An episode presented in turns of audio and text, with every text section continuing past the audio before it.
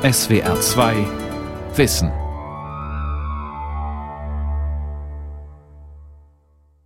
Mit der SWR 2 Aula und dem Thema 70 Jahre Grundgesetz Wissenschaftsfreiheit in Deutschland am Mikrofon Ralf Kaspari. Ausgerechnet in diesem Jubiläumsjahr scheint die Freiheit der Wissenschaft gefährdeter denn je zu sein. Professoren werden von Studierenden dazu gezwungen, ihre Vorlesungen nicht zu halten. Wissenschaftsfeindlichkeit nimmt in einigen Milieus zu. Anti-Intellektualismus scheint populär zu sein. Fakten, die gelten nichts mehr. Was ist da passiert? Was sind die Ursachen? Warum braucht Forschung die Freiheit? Antworten gibt Heike Schmoll, Redakteurin mit Schwerpunkt Bildung bei der FAZ. Die Spielräume für freie Äußerung unbequemer Forschungserkenntnisse und Auffassungen, die anderen nicht passen, sind merklich geringer geworden. Dabei wäre die Meinungsfreiheit doch eine Bedingung dafür, die eigenen Ansichten durchdachter zu formulieren. So hat John Stuart Mill das allen an genauem Denken Interessierten nahegelegt. Universitäten, so meinten die meisten bisher, täten gut daran, abweichende Ansichten und Erkenntnisse jenseits der ausgetretenen Pfade als das eigentlich Erwünschte zu behandeln, doch weit gefehlt.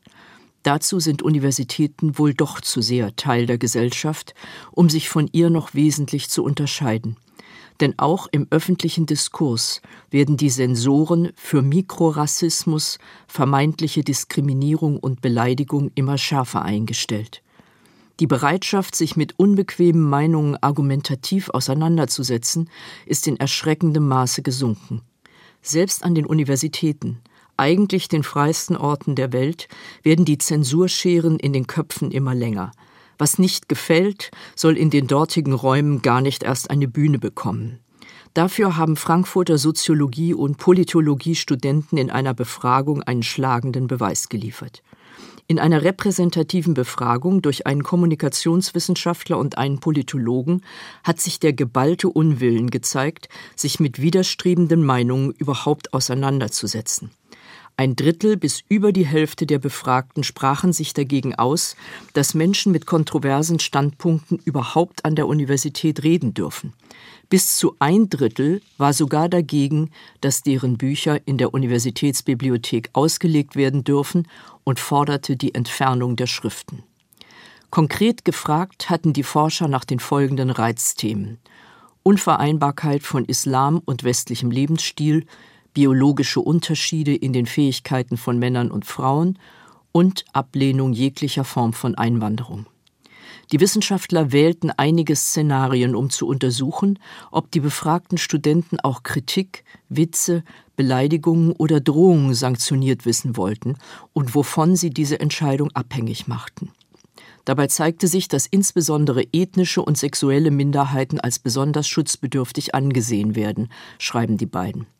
In den meisten Fällen erschien den Studenten eine Entschuldigung ausreichend, in gut einem Drittel aber votierten sie auch dafür, dass der Betroffene seine Stelle verlieren sollte.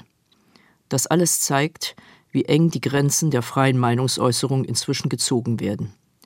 An die Stelle der argumentativen Auseinandersetzung mit Andersdenkenden sind jetzt Totschlagparolen wie der Rassismusvorwurf oder der Verdacht getreten, ein Rechter zu sein. So jedenfalls ging es dem Osteuropa-Historiker Jörg Barbarowski in Berlin, der keinen Konflikt scheute und auch die Flüchtlingspolitik kritisierte. Die Studenten schlussfolgerten daraufhin, dass es sich nur um einen Rechten handeln könne, dessen Auftritte möglichst zu verhindern seien. So ging es ihm in Bremen und so widerfuhr es ihm in Hamburg und lange genug auch an seiner eigenen Universität, der Humboldt-Universität zu Berlin, wo der Sicherheitsdienst seine Vorlesungen abschirmen musste. Herfried Münkler, ebenfalls an der Humboldt-Universität zu Berlin, hatte auf seiner Leseliste zu einer Lehrveranstaltung zur politischen Theorie keine afrikanischen Autoren. Das kreideten ihm die Studenten an und schöpften den Rassismusverdacht. Bei Bernd Lucke in Hamburg hat es gereicht, dass er als Volkswirtschaftsprofessor neoklassische Lehren vertrat. So begründeten jedenfalls die Studentenvertretungen ihre Ablehnung und ihre Proteste. Lucke hat also nichts anderes getan, als eine bestimmte wissenschaftliche Position zu vertreten, doch das waren in den Augen der Studenten die falschen. Diese nahmen für sich in Anspruch, im Sinne der Vielfalt in Forschung und Lehre zu agieren, was schon an Realsatire grenzt. Denn sie selbst waren doch gerade dabei, den Meinungspluralismus zu unterbinden und auf Eindeutigkeit zu setzen. Eine Demokratie wird es aushalten müssen, wenn Studenten sich intellektuell bis auf die Knochen blamieren. Sie muss aber klare Kante zeigen, wenn das Grundrecht und die Pflicht eines Professors verletzt werden, als Beamter des Staates eine Vorlesung zu halten. Weder der AfD-Gründer Lucke noch sonst jemand, der als ordentlicher Professor an staatlichen Hochschulen lehrt, darf an der Ausübung seines Grundrechts der Lehre gehindert werden. Wie wenig das selbst der Universitätsleitung in Hamburg klar gewesen sein muss, zeigt eine erste Reaktion. Da verlautbarte ein Pressesprecher, die Universität äußere sich nicht öffentlich zu Personalangelegenheiten. Doch damit verkannte er die Situation vollständig. Es ging nicht um Personalangelegenheiten, sondern um einen Angriff auf die Grundlagen des Wissenschaftssystems.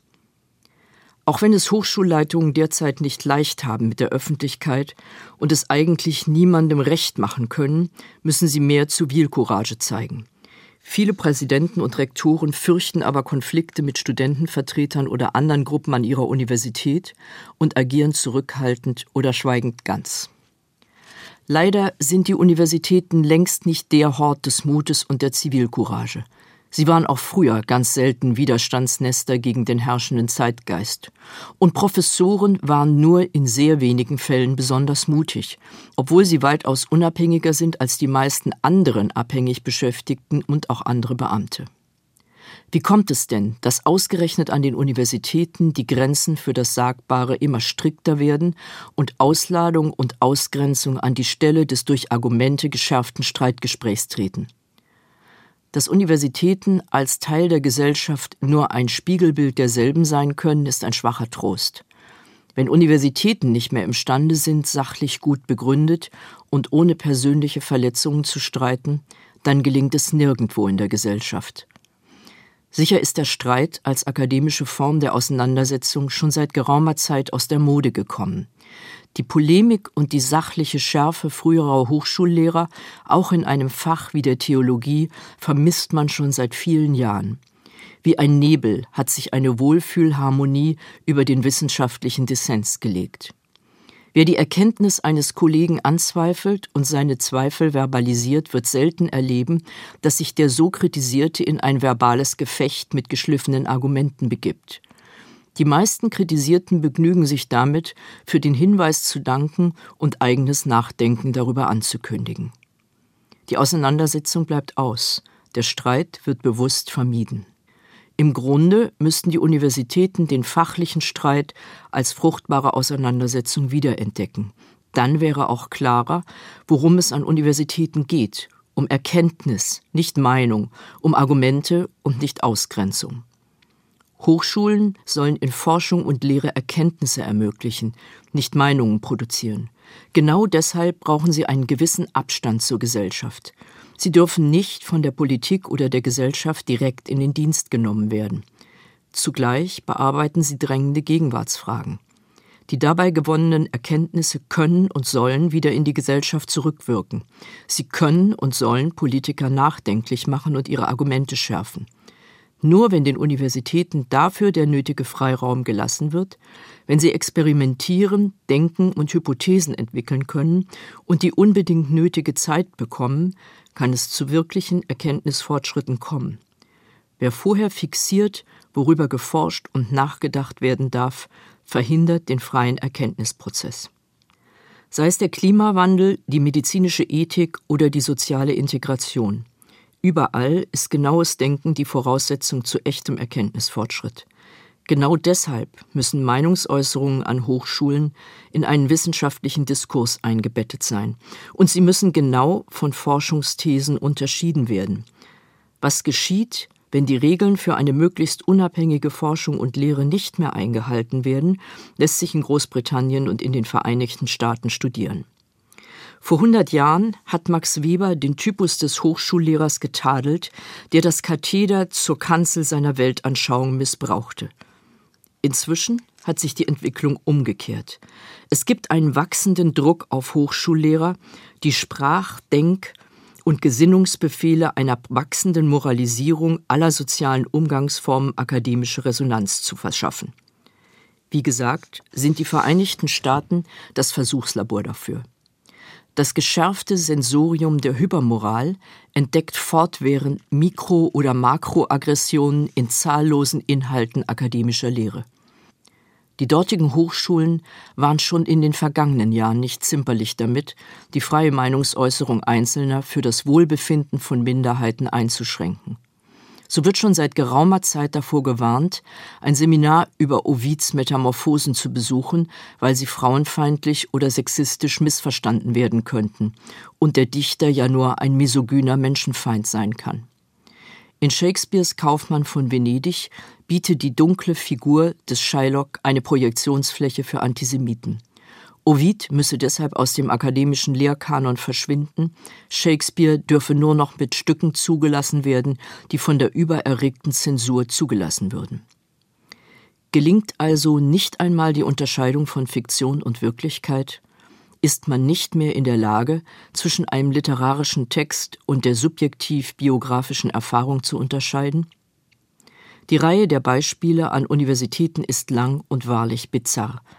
In Oxford wurde eine Diskussion über Abtreibung gestrichen, weil auf das Podium zwei Männer eingeladen worden waren. Es geht vor allem um Genderfragen und ins Absurde getriebene politische Korrektheit. Im Harvard Crimson, einem studentischen Journal der renommierten Harvard-Universität, wurde schon vor fünf Jahren die Abschaffung der akademischen Freiheit gefordert. Sie sei durch akademische Gerechtigkeit zu ersetzen. Der Mainzer Historiker Andreas Röder sieht in der Dominanz des Regenbogens in der Gesellschaft und den Universitätsreformen des frühen 21. Jahrhunderts die Gründe für die engen Spielräume des Sagbaren an den Universitäten. Die Kultur des Regenbogens, so argumentiert Röder, sei in den letzten beiden Jahrzehnten zur Leitkultur westlicher Gesellschaften aufgestiegen. Sie beruht auf Leitvorstellungen von Diversität, Antidiskriminierung, Inklusion und Gleichstellung, so Röder. Ihr geht es ganz offenkundig um Ausgleich von Benachteiligungen von Frauen, Migranten, Menschen mit Behinderung, Homosexuellen oder anderen Menschen mit anderen Identitätsmerkmalen. Dagegen ist einmal gar nichts zu sagen. In vielen Fällen aber hat sich das berechtigte Interesse um Gleichstellung und Emanzipation von den Realitäten abgelöst und hat ideologische Dimensionen angenommen. Zuweilen wird man sogar von einer Meinungsdiktatur reden können. Die eigentlich emanzipatorischen Anliegen wären damit ins Gegenteil verkehrt worden. Das lässt sich vor allem an amerikanischen Universitäten studieren. Die Meinungsdiktatur äußert sich dann nicht selten in einer übertriebenen politischen Korrektheit. Eigentlich war es darum gegangen, die bewusste oder unbewusste Diskriminierung von bestimmten Gruppen durch einen angemessenen Sprachgebrauch abzubauen. Daraus wurde jedoch bald eine Karikatur des eigentlich wohlmeinenden Anliegens und eine üble Form der Meinungsdiktatur. Doch man muss nicht ins angelsächsische Ausland gehen oder in die osteuropäischen Länder mit rechtspopulistischen Regierungen als Beispiele.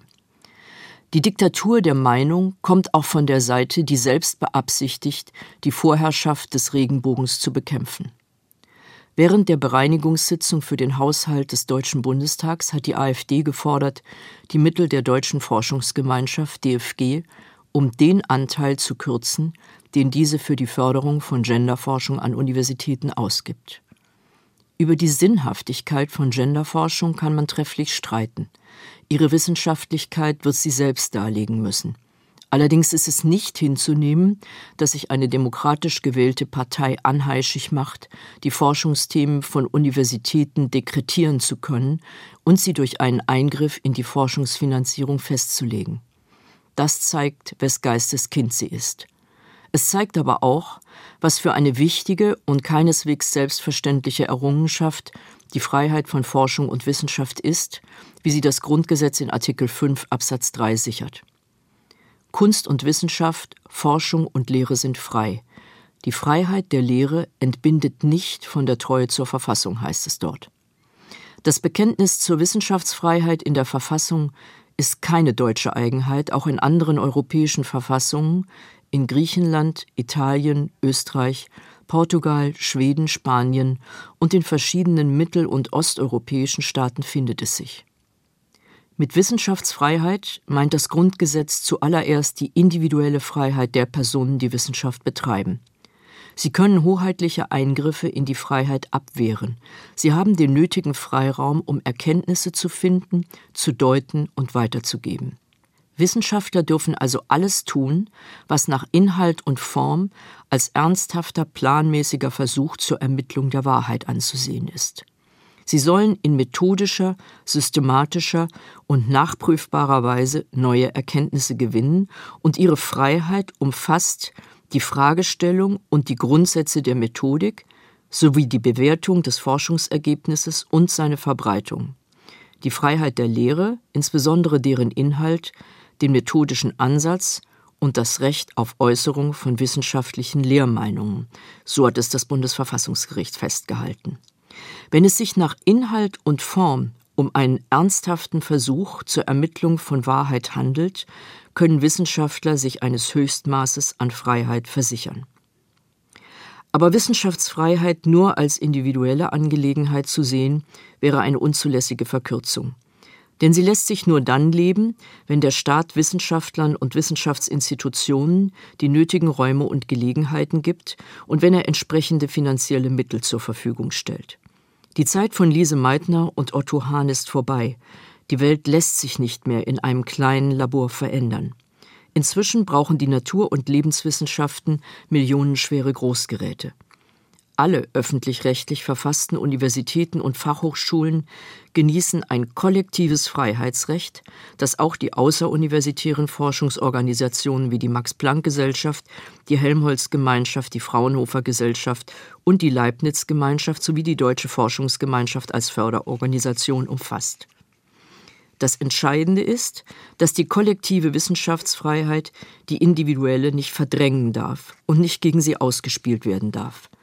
Auch dafür gibt es in der jüngsten Wissenschaftsgeschichte Beispiele. Hochschullehrer haben deshalb das Recht, an allen wissenschaftsrelevanten Entscheidungen mitzuwirken. Das gilt etwa für die akademische Selbstverwaltung, für die Verleihung von Lehrbefugnissen oder die Berufung anderer Professoren. Trotz der riesigen Freiräume, die sich aus der Wissenschaftsfreiheit theoretisch, nicht immer auch praktisch ergeben, ist sie nicht grenzenlos denn sie wird durch andere Verfassungsrechte beschränkt. Das gilt zum Beispiel für die Theologie. Dort findet die Wissenschaftsfreiheit eines Hochschullehrers ihre Grenzen am Selbstbestimmungsrecht der Religionsgemeinschaften. Religionsgemeinschaften dürfen deshalb die Lehrerlaubnis für Hochschullehrer zurückziehen, wenn diese diametral gegenläufige Auffassungen vertreten. In diesem Fall kollidiert die individuelle Freiheit mit dem Selbstbestimmungsrecht der Religionsgemeinschaft. Der Fall Küng oder der Fall Lüdemann sind zwei Beispiele dafür. Warum die Wissenschaftsfreiheit so grundlegend wichtig ist, hat das Bundesverfassungsgericht in wünschenswerter Deutlichkeit festgehalten. Artikel 5 Absatz 3 des Grundgesetzes besitzt in den Augen der Karlsruher Richter eine Schlüsselfunktion, sowohl für die Selbstverwirklichung des Einzelnen als auch für die gesamtgesellschaftliche Entwicklung. Deshalb darf der Staat nicht in den Eigenbereich der Wissenschaft eingreifen. Mehr noch. Das Grundgesetz fordert auch das Einstehen des Staates, der sich als Kulturstaat versteht, für die Idee einer freien Wissenschaft und seine Mitwirkung an ihrer Verwirklichung und verpflichtet ihn, sein Handeln positiv danach einzurichten, das heißt schützend und fördernd einer Aushöhlung dieser Freiheitsgarantie vorzubeugen. Das bedeutet nicht, dass die Politik nicht das Recht hätte, Grundentscheidungen zu treffen, wo und in welchen Fächern geforscht werden soll und dabei Schwerpunkte zu setzen. Die Förderprogramme des Bundes etwa in der Krebsforschung sind ein Beispiel dafür. Ähnliches gilt für die Klimaforschung oder die Forschungsprogramme zu Digitalisierung und künstlicher Intelligenz. Allerdings kann der Staat nicht andere Forschung verbieten oder ihr die Mittel verweigern, wenn sie in einem Wettbewerb um Fördergelder reüssiert. Auch altphilologische Forschungsthemen, altertumswissenschaftliche, kulturhistorische sind wichtig, selbst wenn sich ihre gesellschaftliche Relevanz nicht auf den ersten Blick erkennen lässt. Problematisch wird es dann, wenn Forschungsförderung an entsprechende Kommunikationsstrategien geknüpft wird, wie das Bundesministerium für Bildung und Forschen vor kurzem in einem Papier angekündigt hat. Solche indirekten staatlichen Einflussnahmen erinnern an die britische Auffassung, Forschung nur dann für relevant zu halten, wenn sie ihren volkswirtschaftlichen Nutzen belegen kann. Bei einem Literaturwissenschaftler wäre das die Verfilmung eines eigenen Buches. Auch solche Programme wie die Exzellenzstrategie wirken indirekt auf Forschungsthemen. Zuweilen kann man den Eindruck gewinnen, dass die Antragskonformität wichtiger ist als der Forschungsertrag. Auch wird man mit Fug und Recht fragen können, ob die Exzellenzstrategie trotz der international besetzten Panels von Gutachtern nicht zu stark wissenschaftlichen Mainstream statt origineller Innovation fördert. Es ist nicht leicht, die Grenze zwischen notwendigen Anreizen und unzulässiger Einflussnahme zu ziehen. Auch der Wettbewerb um staatliche Forschungsgeldern wie bei der DFG ist eigentlich kein echter Wettbewerb, weil es sich um einen regelrechten Kreislauf von Antragstellern, Gutachtern und Entscheidern handelt. Denn die Antragsteller von heute sind die Gutachter von morgen und der Entscheider von gestern ist der Antragsteller von heute. Auch wenn die Gefahr der Gefälligkeitsgutachten durch die Anonymisierung weitgehend gebannt ist, wird eine völlige Unabhängigkeit gerade in den Geistes- und Sozialwissenschaften unerreicht bleiben. In der Diskussion um Wissenschaftsfreiheit sind Unabhängigkeit und Autonomie scharf zu unterscheiden. Forschung in den modernen empirischen Wissenschaften ist fast nie unabhängig. Denn Forscher bleiben auf die Förderung von Religionsgemeinschaften, Regierungen, Universitäten, auch Industriepartnern, privaten Geldgebern und Gönnern, vor allem aber auf die Unterstützung der Politik angewiesen, um forschen zu können. Das gilt unabhängig davon, ob sie in der Bibliothek, im Labor oder auf dem Feld forschen. Die Unterstützung umfasst die ideelle wie die finanzielle Seite. Diese Abhängigkeitsverhältnisse sind aber nicht zwingend mit einem Mangel an Autonomie verbunden. So hat eine akademische Gemeinschaft die Freiheit, über Zugehörigkeit, Leitung und vor allem die Qualität von Forschung zu entscheiden. Hermann von Helmholtz, dessen Reputation als Physiologe und Physiker ihm die Autorität verlieh, für die gesamte Wissenschaft zu sprechen, hat in seiner Antrittsrede als Rektor an der Friedrich-Wilhelm-Universität zu Berlin also der heutigen Humboldt-Universität, ein Bild von akademischer Freiheit gezeichnet, das von den Auffassungen akademischer Freiheit im späten 20. und frühen 21. Jahrhundert erheblich abweicht. Die akademische Freiheit verstand er in erster Linie als Sammlung rechtlicher Privilegien für die Angehörigen der Universität, und zwar für Studenten wie für Hochschullehrer. Dazu zählte das Recht, vor Sondergerichten zu prozessieren, akademische Auseinandersetzungen zu entscheiden, von einer Universität zur anderen zu wechseln, an Sonn- und Feiertagen zu arbeiten und laute Nachbarn zum Wegziehen zu zwingen, wenn sie Ruhe und Frieden eines Professors störten.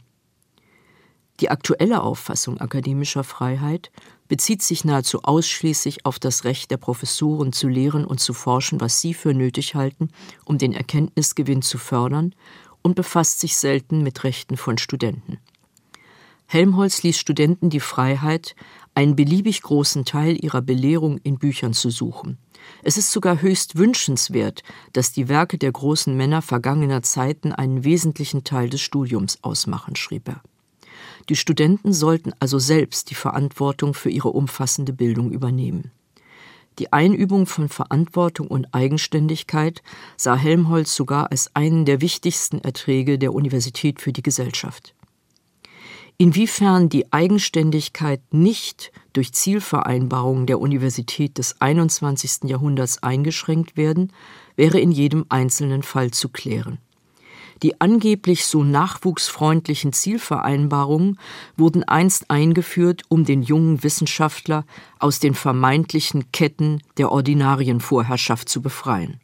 Doch es wurden ihm weit einengendere Fesseln angelegt. Früher konnte ein junger Wissenschaftler Assistent sein und hatte genug Zeit, sein zweites Buch, die Habilitationsschrift, zu verfassen.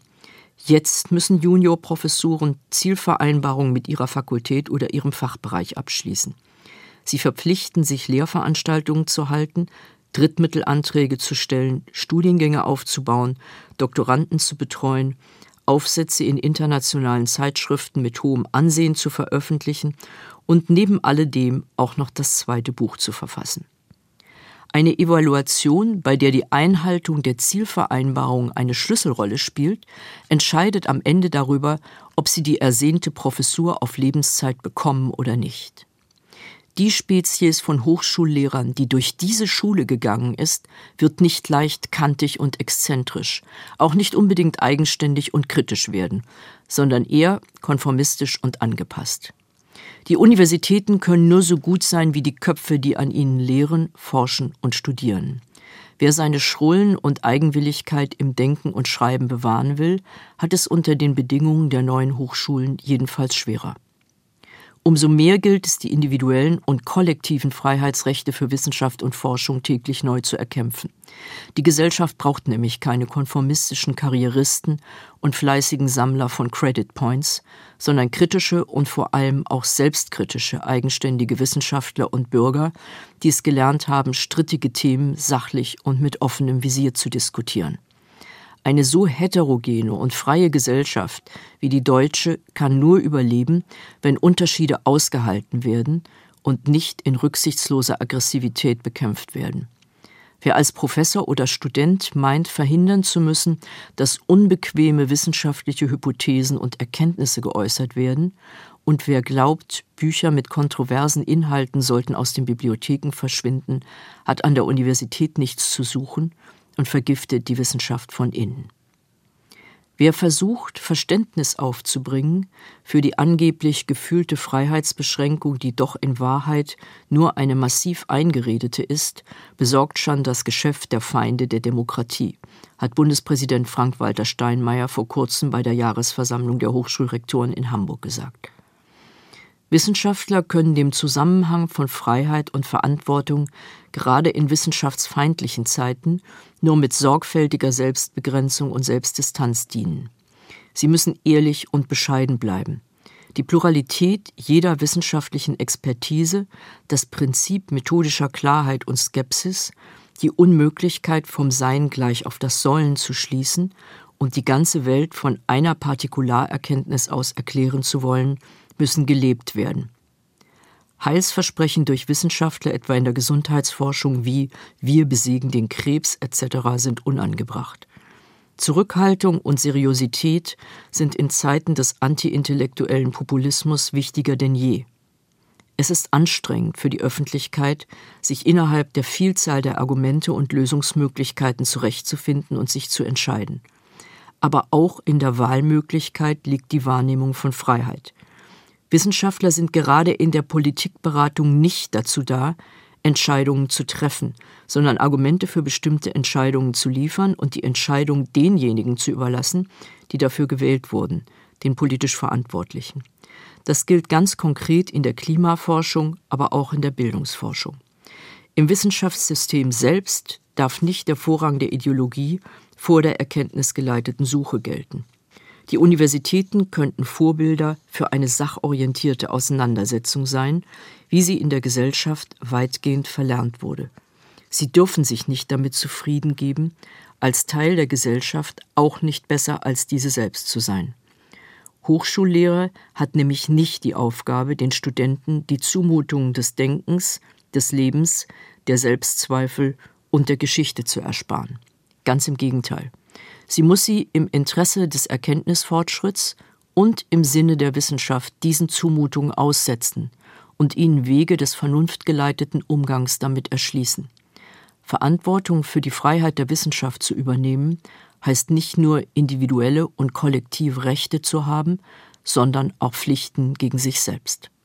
Das war die Sendung 70 Jahre Grundgesetz, Wissenschaftsfreiheit in Deutschland. Sie hörten einen Vortrag von und mit Heike Schmoll, Redakteurin mit Schwerpunkt Bildung bei der FAZ. Sie können diesen und alle anderen Vorträge wie immer nachhören und nachlesen. Infos dazu finden Sie auf der Homepage www.swr2.de-aula.